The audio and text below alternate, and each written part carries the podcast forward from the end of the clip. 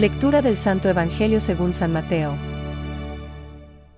Curación de un hombre en sábado. Enseguida los fariseos salieron y se confabularon para buscar la forma de acabar con él. Al enterarse de esto, Jesús se alejó de allí. Muchos lo siguieron, y los curó a todos. Pero él les ordenó severamente que no lo dieran a conocer, para que se cumpliera lo anunciado por el profeta Isaías. Este es mi servidor, a quien elegí, no discutirá ni gritará, no quebrará la caña doblada y las naciones pondrán la esperanza en su nombre. Es palabra de Dios. Te alabamos, Señor. Reflexión. Los curó a todos. Hoy encontramos un doble mensaje. Por un lado, Jesús nos llama con una bella invitación a seguirlo. Le siguieron muchos y los curó a todos. Mateo 12:15. Si le seguimos encontraremos remedio a las dificultades del camino, como se nos recordaba hace poco. Venid a mí todos los que estáis fatigados y sobrecargados, y yo os daré descanso. Mateo 11:28. Por otro lado, se nos muestra el valor del amor manso. No disputará ni gritará. Mateo 12:19. Él sabe que estamos agobiados y cansados por el peso de nuestras debilidades físicas y de carácter, y por esta cruz inesperada que nos ha visitado con toda su crudeza, por las desavenencias, los desengaños, las tristezas.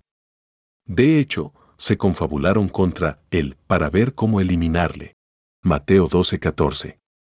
Y, nosotros que sabemos que el discípulo no es más que el maestro. Ver Mateo 10:24, hemos de ser conscientes de que también tendremos que sufrir incomprensión y persecución. Todo ello constituye un fajo que pesa encima de nosotros, un fardo que nos doblega.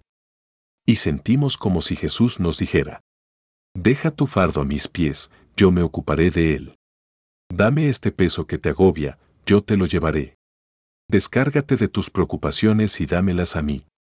Es curioso, Jesús nos invita a dejar nuestro peso, pero nos ofrece otro. Su yugo, con la promesa, eso sí, de que es suave y ligero. Nos quiere enseñar que no podemos ir por el mundo sin ningún peso. Una carga u otra la hemos de llevar. Pero que no sea nuestro fardo lleno de materialidad. Que sea su peso que no agobia. En África, las madres y hermanas mayores llevan a los pequeños en la espalda. Una vez, un misionero vio a una niña que llevaba a su hermanito. Le dice, ¿No crees que es un peso demasiado grande para ti? Ella respondió sin pensárselo. No es un peso, es mi hermanito y le amo. El amor, el yugo de Jesús, no solo no es pesado, sino que nos libera de todo aquello que nos agobia. Pensamientos para el Evangelio de hoy. Los hombres sin remedio son aquellos que dejan de atender a sus propios pecados para fijarse en los de los demás. Y, al no poderse excusar a sí mismos, están siempre dispuestos a acusar a los demás. San Agustín.